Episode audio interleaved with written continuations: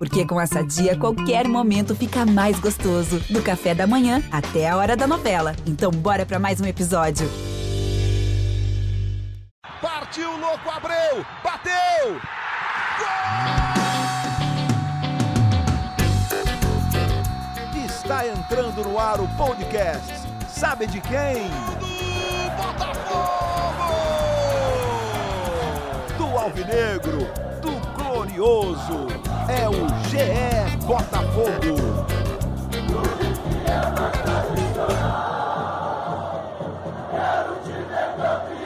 Fala, torcedor alvinegro! Tá começando o episódio 89 do podcast GE Botafogo. Eu sou o Luciano Melo. Depois de mais uma derrota, tá ficando, tá virando rotina a gente gravar episódio depois de derrota. E vamos falar da temporada 2021, né? Acho que tem mais para ir para falar disso do que do que tem acontecido até agora. Claro que a gente vai falar do jogo, dos próximos jogos, da tabela, da situação mas a, o Botafogo está no momento que a temporada 2021 é o que mais importa, na minha opinião. Para falar bastante sobre isso, estou recebendo aqui dois convidados. Um deles é setorista de Botafogo do GE. Como é que você está, Davi Barros? Seja bem-vindo. Oi, Luciano. Uma boa tarde, bom dia, uma boa noite para quem nos ouve. Olá também para o nosso convidado especial. E, bom, vamos, vamos seguindo nesse planejamento para 2021 mesmo, porque o ano, o Botafogo precisa de sete vitórias em oito jogos e tem quatro vitórias no Campeonato Brasileiro. Então, a tendência de que de alguma resolução, alguma reviravolta, algum milagre é quase nula. Nosso segundo convidado já esteve aqui outras vezes, mas fazia um tempinho que não vinha debatedor do Redação Sport TV, colunista de música, publicitário, botafoguense, multitalentoso. Como é que você está, Lucas Prata, vulgo Caju? A partir de agora eu só chamo de Caju. De Caju. Seja muito bem-vindo. É, boa tarde, amigos. Prazer estar de volta. Ontem foi um dia tão especial para a nação e tão negativo para o Botafogo, né? Esse, o Botafoguense ontem. E foram minutos meio, depois ali, né? Minutos depois, né? O Botafoguense, como brasileiro, no meio da tarde, ontem estava empolgado, começou o jogo e a ducha de água fria veio junto. Mas ao menos essa ducha de água fria agora está acompanhada de uma possibilidade mais concreta de ter uma vacina para voltar ao estádio, quem sabe ainda esse ano, porque esse vai ser sim um elemento fundamental no processo de reconstrução do Botafogo a partir de agora. Vamos falar sobre isso muito hoje. Um prazer estar aqui com vocês, amigos. Prazer é nosso. Davi, é, mais mudanças do Barroca, né? não foi um time tão mexido quanto foi aquele time contra o Vasco, que teve a surpresa do Romildo, o próprio Kelvin, que ninguém esperava que fosse titular e continuou no time titular contra o Santos. Primeiro tempo, não achei. Assim, é tudo bem que o sarrafo do Botafogo está muito baixo. Assim, não achei um jogo tão ruim quanto os outros. É, Botafogo, depois daquele gol ali aos três, que todo mundo falou, cara, lá vem goleada, né? Acho que o mais otimista dos alvinegros pensou, cara, vai tomar de três ou quatro aqui fácil. Não foi o que aconteceu no primeiro tempo. Conseguiu o gol ali, no momento que nem merecia muito, mas conseguiu nos acréscimos. E aí faz um segundo tempo muito ruim, né, Davi? Assim, é tudo bem, o Santos é um time finalista de Libertadores, tem dois jogadores como, por exemplo, o Marinho e o Soteldo, que o Botafogo não tem nada parecido nesse nível no elenco. Mas é um time que não consegue reagir muito, né? Assim, tem time que é rebaixado, time grande, principalmente, que quase sempre faz jogo duro, assim. O Botafogo, apesar de ter sido 2 a 1 principalmente no segundo tempo, não, não, deu a impressão de que fez muita frente ao Santos. Parecia questão de tempo vendo aquele jogo ali que o Santos desempataria. Sim, parecia questão de tempo, porque o Botafogo, e isso já não é de hoje, o Botafogo teima em, em ter dificuldade para fazer gol. É impressionante como é que o Botafogo não consegue. O Botafogo fez um gol nos últimos quatro jogos. É, até durante a partida do primeiro tempo ainda, eu estava conversando pelo WhatsApp com a, com a Manu, né, repórter que trabalhando no fim de semana, é, falando que de repente poderia até ser uma matéria, caso o Botafogo ficasse mais um jogo sem fazer gols, há quanto tempo o Botafogo não ficava quatro jogos seguidos sem fazer gols? E isso acaba sendo, na minha opinião, um pouco um resumo até do, do ano inteiro do Botafogo, que, da, da, questão do planejamento e tudo mais. Você citou que não foi um time com muitas mudanças, como foi o, o, o jogo contra o Vasco, mas ao mesmo tempo a gente teve duas estreias do Botafogo no ano, uma por questões é, médicas do Diego Cavalieri, que não pôde jogar, que foi o Diego Loureiro, e o outro foi a estreia do Gustavo Cascardo, que foi contratado em setembro, estreou agora, em janeiro, e foi o 55 jogador utilizado pelo Botafogo na temporada. é, o jogador de número 55. Então, assim, isso mostra como é que o Botafogo tem essa dificuldade de encontrar um padrão. E a própria Manu falou, ela citou na análise dela, de que o Botafogo já está habituado às derrotas. Então, por exemplo, o gol logo no início, é claro que isso desmantela qualquer tática, qualquer é, possibilidade de, de, do que o Barroca esperava para aquele jogo. E um gol com três minutos, que foi um vacilo de atenção, assim, uma desatenção tremendo. Mas é, o, é, o Botafogo sofre gol muito fácil e tem muita dificuldade para marcar gol, pra, desculpa, para fazer algum gol. E, pra, e aí parece que é isso, ele, sofre o gol, aí fica meio que abalado psicologicamente e já meio que aceita isso, que, putz, é assim mesmo, não, não vai ter jeito e tudo mais, sabe? Para mim a grande questão é essa do, do, padrão que o Botafogo não se encontra em campo, ou o padrão que tem é esse de, de, de ter dificuldade, sabe? Caju, essa questão psicológica eu acho bem importante, assim, sempre lembrando que, na minha opinião, a diretoria é a principal responsável pela situação do Botafogo no Campeonato Brasileiro, diferentes comissões técnicas, mas aí nesse momento aqui me atendo aos jogadores, aos, como diz o Davi, 55 jogadores da temporada, nem todos entraram em campo no Brasileirão, mas 55 jogadores que o Botafogo escalou desde o início de 2020. É, são jogadores que diante de adversidades, tem muita dificuldade, né, cara? Fora a questão técnica, o Botafogo. Nem acho que o Botafogo seja um dos quatro piores elencos, não, assim, porque eu acho o elenco do Curitiba pior, do esporte. Do Bahia eu não acho, não. É, talvez, talvez, lá, talvez seja. Do Goiás, acho que são os quatro piores. O Botafogo, então, para mim, é o quarto pior. É, só Curitiba, Esporte e Goiás são piores. Atlético Goianiense, talvez acho que é pior, hein? Então vamos lá. Para mim, o Botafogo tem o 16 pior elenco. Fortaleza, talvez também? É, eu acho que o Fortaleza ainda tem mais opção, cara. O meu ponto é, o Botafogo é o pior time, assim. O Coritiba, para mim, era o pior time. E aí eu não tô falando de pontos, de pontuação de tabela, não. Tô falando vendo jogos. O Coritiba conseguiu uma reaçãozinha é, contra o próprio Atlético Paranaense, que foi o primeiro jogo do técnico novo Morínigo, mas que o técnico não estava na beira do campo. Ele fez um bom jogo, fez 0 a 0 o clássico paranaense. Se tivesse um vencedor, deveria ser o Coritiba. E contra o Vasco, ganhou dentro do São Januário, ah, tudo bem, com um a mais desde o primeiro tempo, mas enfim conseguiu, foi um time organizado desde o início, desde quando estava 11 contra 11. O Botafogo, essa, esse contraste dos jogos contra o Vasco, que é um time que luta pela mesma coisa, ficou muito na minha cabeça comparando Coritiba e Botafogo, Caju. O Botafogo foi atropelado pelo Vasco, o Vasco fez um primeiro tempo que provavelmente não fez em outro jogo no Campeonato Brasileiro, e o Coritiba saiu de, no primeiro tempo com um jogador a mais e com 1 a 0 em São Januário. Assim, esse contraste ficou muito claro para mim como esse time do Botafogo tem dificuldade de reação psicológica mesmo dentro, dentro dos jogos. Eu, eu acho que o Davi ele usou uma expressão que é o Botafogo não tem um esquema, uma postura de jogo. O Botafogo tem sim um esquema e uma postura de jogo, uma completa desilusão. O Botafoguense, o, o astral do time, é um astral de um time derrotado. Eu acho que esse processo ele começa mais claramente com a eliminação da Copa do Brasil. Até ali, ainda se tinha uma esperança de um espírito coletivo de tipo, esse time não é tão ruim, esse time ainda tem algumas possibilidades. Aí veio aquela derrota contra o, o Cuiabá no Newton Santos, a falha do Ronda e tudo mais, aí veio aquele exposed do, do Felipe Neto, as, a, a, comunicação fora, os bastidores começaram a esquentar, eu acho que isso tudo foi influenciando. Aí teve o caso Ramon Dias, Sim. chega a ser aquele jogo que eu acho que é um, um, grande divisor de águas, porque, porque a gente tem um costume, quando um, um time grande ele tá para cair, começam -se a surgir certos sinais. E aquele gol do Internacional, o gol é, é, esquisito que aconteceu, toque do Kelvin, né? do, Kevin. do, Kevin, é. do Kevin. É, ali eu acho que dá-se uma virada é, de chave de astral do tipo, caramba, eu acho que as coisas estão começando a degringolar. Vem o Barroca, vem toda essa loucura, o Honda sai. Todo esse coletivo de coisas faz com que o clima fique claro sobre impossibilidade. O time não rende, o time entrega a toalha muito cedo. Ontem até foi um, uma certa exceção, porque, de fato, o Botafogo ainda conseguiu empatar, o Botafogo tomando gol de três minutos, a chance de ser goleado, o Botafogo já fica, é, a maioria deles, inclusive, é, se brincar, desliga até a TV. Mas, mas, enfim, conseguiu segurar ainda um pouco da onda, mas mesmo assim foi um jogo de 25 finalizações, não, de 21 finalizações do Santos contra 5, 7 do Botafogo.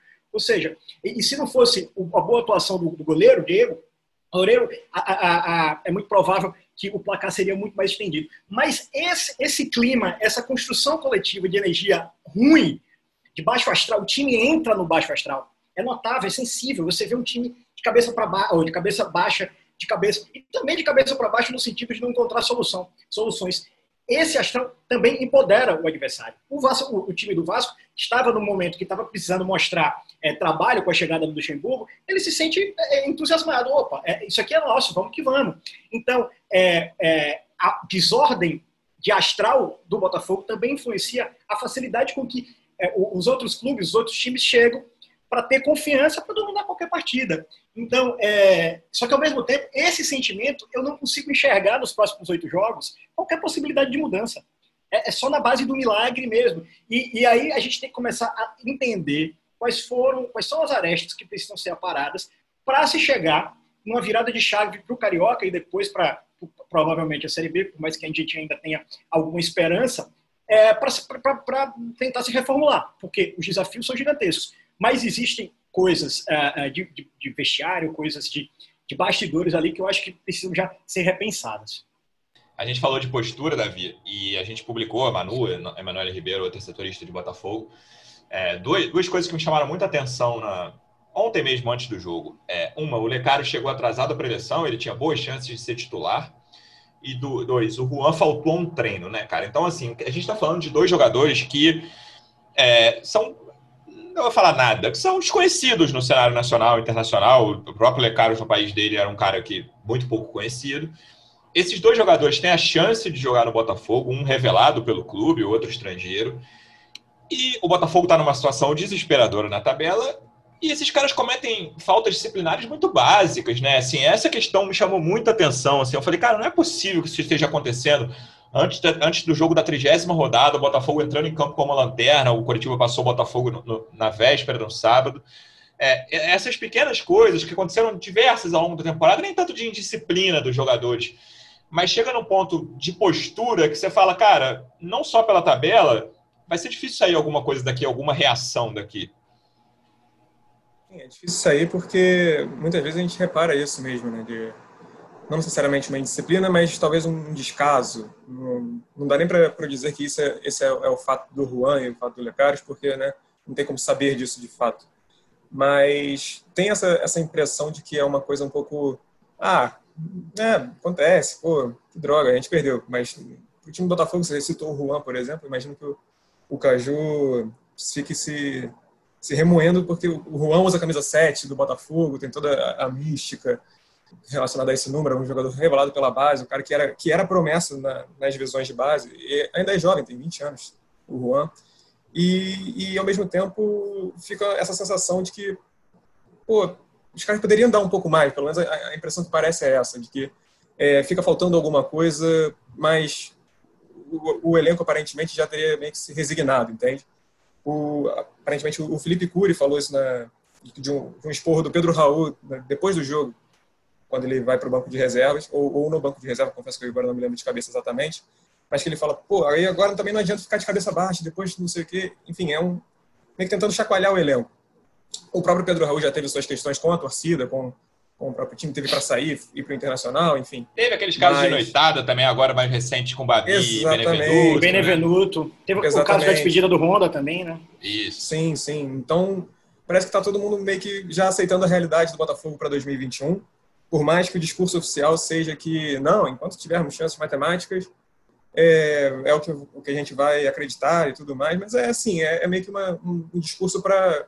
Só porque se eles não fizessem esse discurso, seria pegaria ainda pior.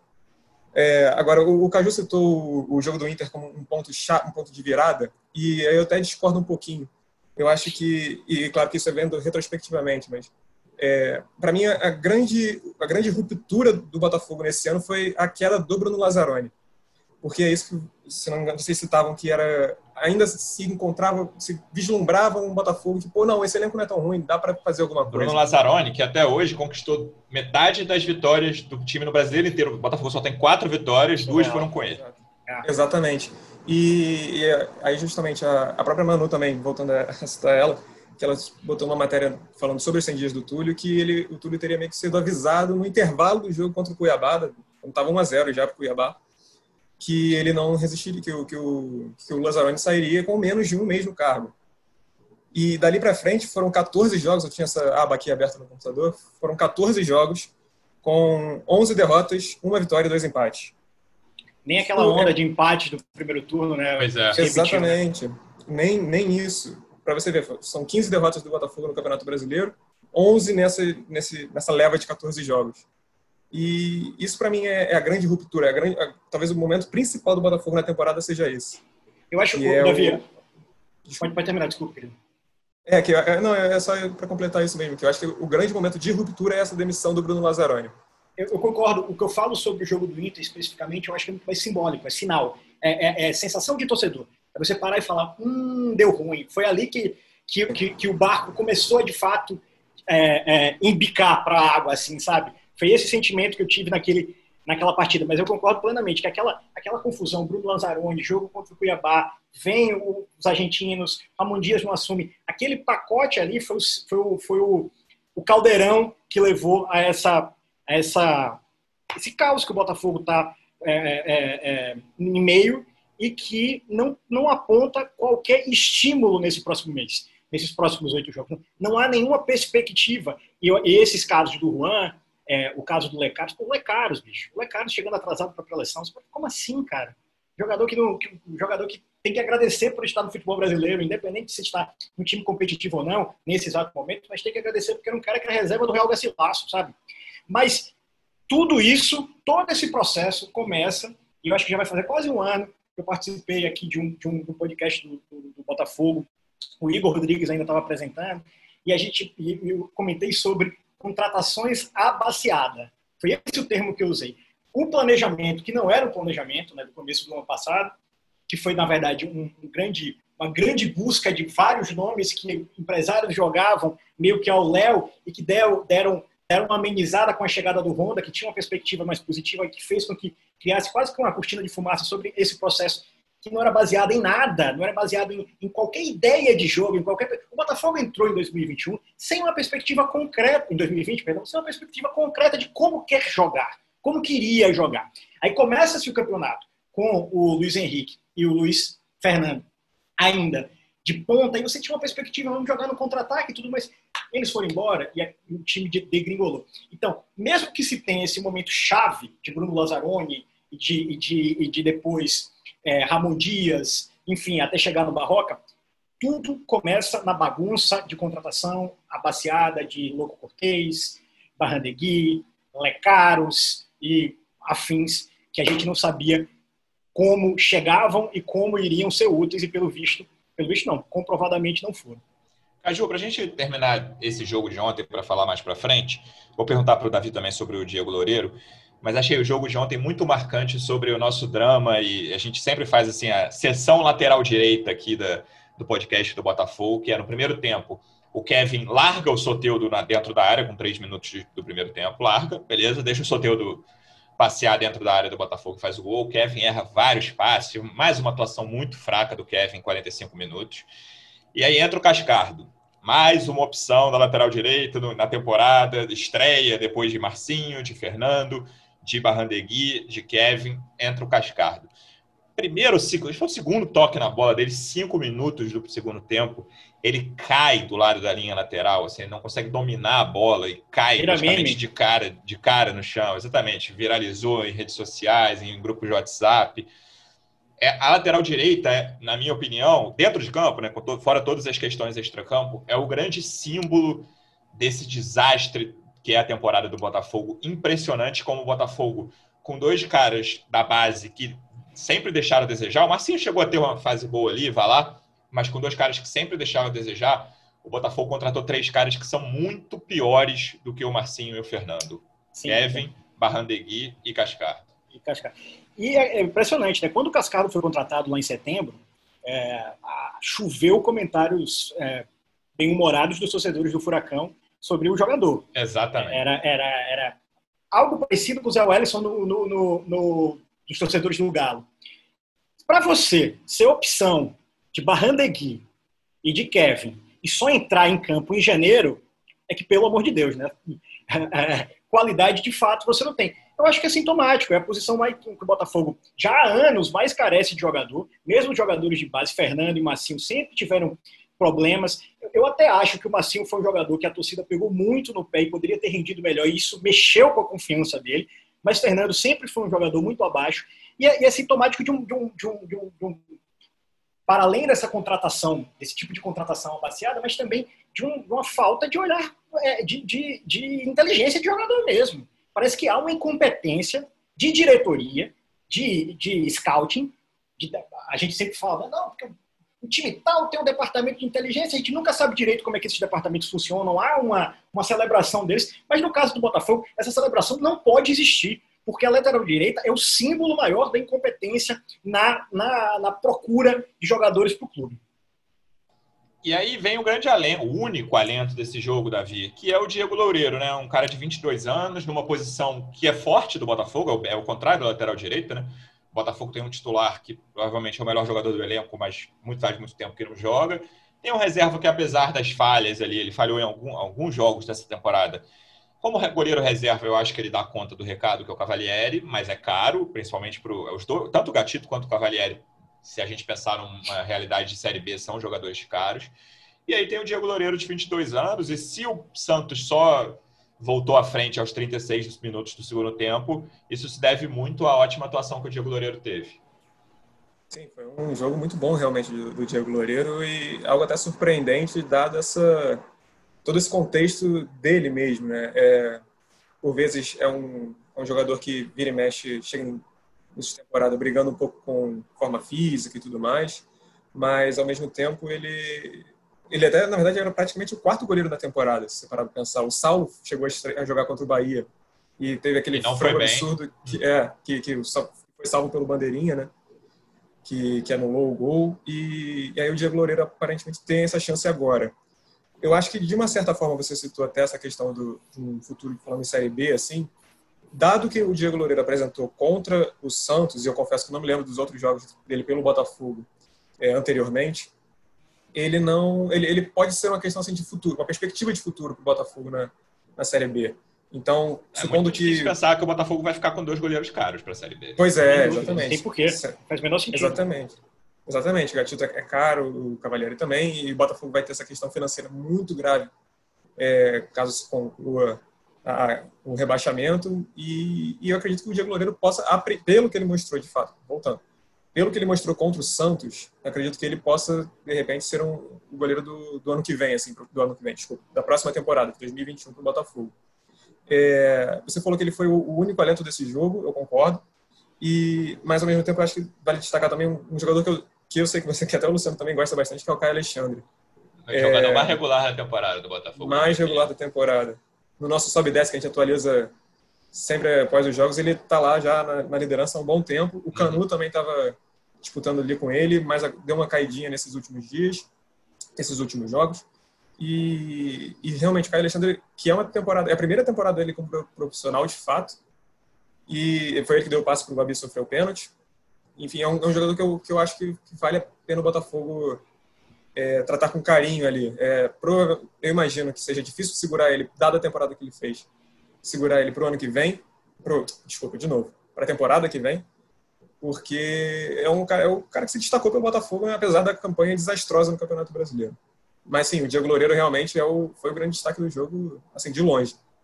E aí, Caju, o que tem mais me incomodado, sei lá, de umas duas semanas para cá, desde que a nova diretoria assumiu que está fazendo duas semanas exatamente hoje, na segunda-feira que a gente grava, é, não é a situação dentro de campo, que é o que você falou, acho que o jogo do Inter é simbólico. Eu concordo com as duas coisas que vocês falaram. Tanto que aquela derrota para o Cuiabá e a saída do Lazzaroni num confronto estava aberto ainda, tanto que o Botafogo, treinado pelo preparador de goleiros lá em Cuiabá, quase se classificou, era um confronto aberto, jogo de ida é, foi, foi decisivo, quanto o jogo do Inter, a forma como foi, o Botafogo nem jogou mal, mas a forma como perdeu, você fala, cara, vai ser muito difícil sair alguma coisa daqui.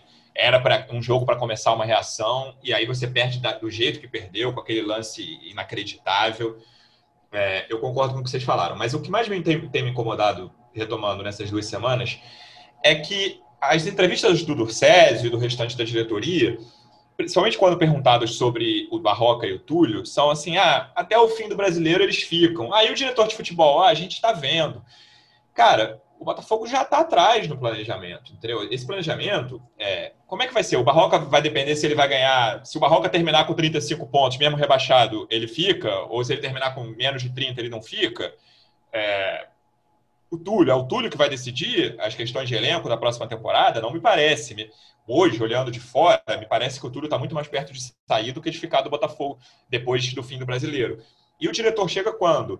É, cara, o tempo está passando e o Botafogo não pode mais perder esse tempo, entendeu? Isso tem me incomodado, assim, falar, cara, é para começar o planejamento já, entendeu? Tem que chegar alguém que vai tomar essas decisões, inclusive tomar a decisão do treinador. E esse diretor de futebol que eles estão falando aí, pelo menos há 10 dias, desde a posse, vai lá, e esse cara não chegou ainda, assim. É, hoje, para o planejamento de futebol, claro que a questão financeira do Botafogo envolve coisas muito além disso, SA, todos isso. Mas para o futebol, departamento de futebol, o Botafogo tá atrás, cara. Tá largando. Não tô nem dizendo, ah, o Botafogo tá atrás. O Botafogo é o último lugar do da Série A. Mas o planejamento do Botafogo, a preparação para a temporada de uma diretoria que acabou de entrar, já está atrasada. O Botafogo não tem plano para nada, né? Essa parece a perspectiva. Eu vejo, eu vejo muitos alvinegros em linhas do tempo aí de redes sociais reclamando que ah, alguns torcedores estão o tempo todo perguntando o que é que vai ser, o que é que vai ser, enquanto não, não, não tentam trazer energias positivas, vibrações é, e, e, acreditar em si, no potencial da torcida. Cara, o Botafogo pode ter 4, 5, 10, 30 milhões de torcedores, mas se não tiver um plano para potencializar essa torcida, que também significa, evidentemente, times decentes em campo, ou ao menos adequados a uma realidade de Série B, que nada vai adiantar. Então, é, o Botafogo vem de grandes ilusões é, contemporâneas. Né? O maior de todas, o Botafogo S.A. Né? Ah, o Botafogo vai sobre... Ah, já tinha o CT, né? Um pouco antes, vai ter o CT, o dinheiro dos Moreira Salles, não sei o quê. Aí veio o Botafogo S.A. que a torcida mergulhou em um ímpeto que não, que não, que não deveria ter sido uma força, uma força tão grande, porque qualquer mobilização sobre mudanças estruturais financeiras no futebol precisa ter uma série de asteriscos, você precisa estar com o pé no freio sempre, mas, enfim, é empolgação, faz parte. O torcedor é apaixonado e quer soluções para volta da competitividade de sua paixão. Só que é, chega-se esse, esse ano de caos, ainda mais potencializado pela pandemia, e, para além de se preocupar sobre a hipótese do planejamento de campo, você não tem nenhum cheiro de possibilidade de existência é, é, é, com grana, de existência com estrutura. Como as contas do Botafogo vão ser pagas? Como o Botafogo vai conseguir captar recursos, como o Botafogo, sem a cota de TV da Série B, que já é menor, ou apenas com ela, vai conseguir render. Como, enfim, são muitas incógnitas, são muitas perguntas que ficam no ar e que não tem nenhuma perspectiva de resposta. Não é só o planejamento de campo para o restante da temporada de 2021 que está atrasado. O planejamento de existência do clube está atrasado. E aí é que vai o ponto. Muitos torcedores falam que ah, o Botafogo nunca vai deixar de existir. É evidente que o Botafogo nunca vai deixar de existir. Eu nunca a, a, a entidade, o símbolo, a, o, os milhões de torcedores que tem por trás, isso nunca vai deixar de existir. Nem que o time tenha que, que fechar e abrir de novo, quanto sempre, sei lá. O Botafogo vai continuar existindo. Mas é, a gente precisa começar a, a, a, ter até um instinto de cobrança sobre em que desenho, em que perspectiva, em que médio e longo prazo. Por quê? Para além desse, desse, desse, dessa falta de planejamento para a próxima temporada, tem que se idealizar o que vai ser daqui a 4, 5 anos. É muito complicado o, o, o desenho, o não desenho, né? as perspectivas que estão chegando. São muito A gente citou num, num episódio passado, Davi, que o Dorcésio falou ah, estava um pouquinho pior do que eu imaginei. Assim, qual era a impressão dele quando assumiu o Botafogo? Eu não sei, assim, sinceramente, vocês setoristas conversam mais com, com os dirigentes que entraram? O que, que vocês. Eu queria saber qual é a sensação que vocês têm conversando com eles do tamanho desse desafio e do tamanho da importância do ano de 2021. Eu, como o Caju citou, não estou nem falando só dentro de campo. Acho que a volta para a Série A é, é, fundamental, é decisiva. A gente acabou de ver o que aconteceu com o Cruzeiro, desde o Fluminense em 98, que um clube grande, não chegava, não jogava a Série B e ficava. O Fluminense até caiu para a Série C, mas o Cruzeiro ficou e ficou bem, né? Não foi uma coisa na última rodada. O Cruzeiro já está ali com algumas rodadas de antecedência sem nenhuma chance de acesso. É, qual é a sensação? E, tipo, fora de campo também, cara, o Botafogo precisa continuar existindo, o Botafogo precisa continuar sendo um clube de Série A, não, se não todos os anos, mas não, não, pode ser um clube, sei lá, um Vila Nova, Davi, tô falando um clube que eu sei que acabou de voltar da Série C para B que é um clube que joga direto a Série, a série B, o, o Vila Nova Juventude, por exemplo, de Caxias, que era um clube de Série A direto, ainda que não tivesse um décimo da, da tradição do Botafogo. esse, os dirigentes têm essa noção do tamanho da importância desse ano dentro e fora de campo, Davi? É, pelo que eles falam, eles têm essa noção sim. Agora, realmente é, um, é uma roubada tremenda, né? Você se, se, meter a ser dirigente, a ser presidente, ser vice-presidente, que seja, diretor, enfim, é, de um clube como do tamanho do Botafogo, é uma responsabilidade tremenda, né? É, é, claro que a situação atual do Botafogo não é culpa deles. Isso, os caras têm duas semanas de, de, de gestão, não, não dá para colocar essa, essa conta na, no colo deles, mas é uma responsabilidade pelos próximos, por esse ano agora de 2021 e os próximos três, que agora o, o mandato de presidente dura quatro anos sem reeleição, o, é uma responsabilidade muito grande. Porque, hum, se você parar para pensar, é, Botafogo, digamos, já, é, falando na realidade, assim, já já está praticamente decretado o rebaixamento. Agora resta justamente planejar o ano que vem, porque senão, se demorar para planejar, justamente como vocês vinham falando, é, vai ser daí, é daí para baixo. Porque até o próprio exemplo do Cruzeiro é, é bastante é, serve bastante como um alerta assim, para o Botafogo ficar ligado, principalmente para o Dorcés ficar ligado, o Vinícius Assunção, que é o vice-presidente, o, o CEO, que deve chegar em previsto para fevereiro, março, alguma coisa assim. E realmente é uma, é uma roubada, se parar para pensar, e uma responsabilidade muito grande. Agora, é, se eles têm noção disso, eu diria que a resposta é que sim, dado que a gente consegue conversar e, e repara também.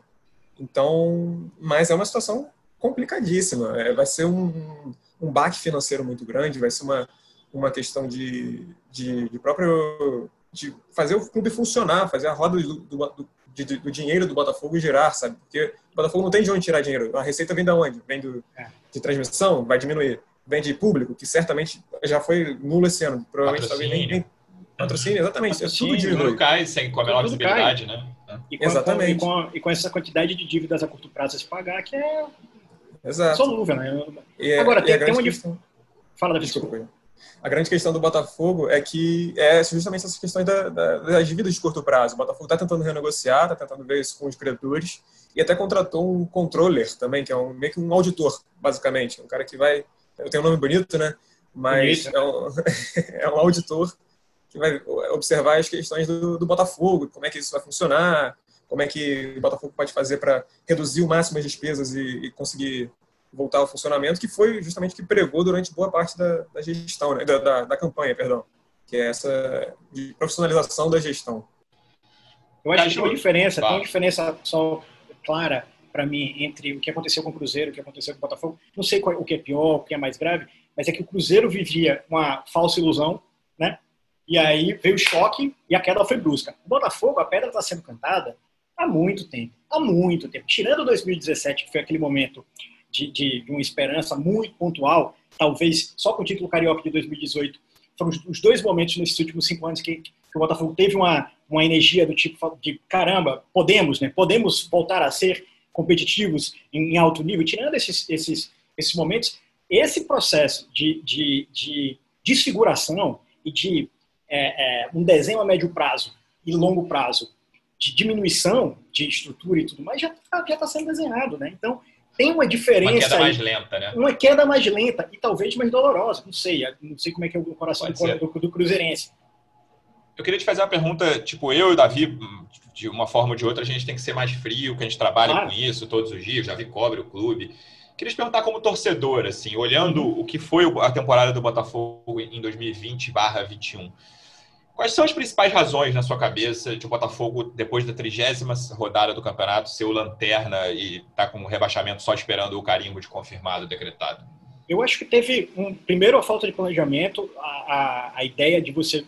A não ideia, né? Você não tinha uma ideia de como você iria construir um time. O que, que eu quero que esse, como é que esse Botafogo tem que jogar? Esse Botafogo vai ser um time reativo, a gente não tem dinheiro para contratar jogadores tão, tão eficientes lá na frente, sei lá. É, então vamos fazer um time reativo, com a zaga mais, mais bem construída, o meio de campo decente.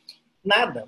Isso não teve nenhum planejamento. O segundo ponto, que eu acho que é muito importante, é a ausência de torcida no estádio. Isso influencia, porque é, por mais que o Botafogo em 19, 18 tivessem times não, não tão assim, muito melhores que o desse ano, Mas a pressão ali no estádio, com certeza influenciava, com certeza influenciou em muitas partidas para é, o time ganhar, conseguir vitórias e, e, e não ter, não so, quer dizer, sofreu com, com a, a, perspectiva de ser rebaixado, mas não nessa situação. E é esse constante fantasma também do que vai ser do amanhã do clube também influencia. Então, acho que são esses três elementos: falta de planejamento, má perspectiva de clube em médio, em médio e longo prazo e ausência de torcida. Toda ausência de torcida em estádio. Veja, os torcedores estão apanhando. Eu não quero colocar.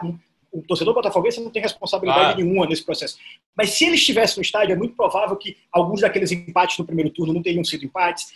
a, a, cobrança seria diferente. Não aquela cobrança absurda de ir na porta da balada ou de, de fazer de entrar em treino. Não é essa. A cobrança de estádio mesmo, a cobrança que é natural e que é importante de se ter. Eu acho que isso teria modificado.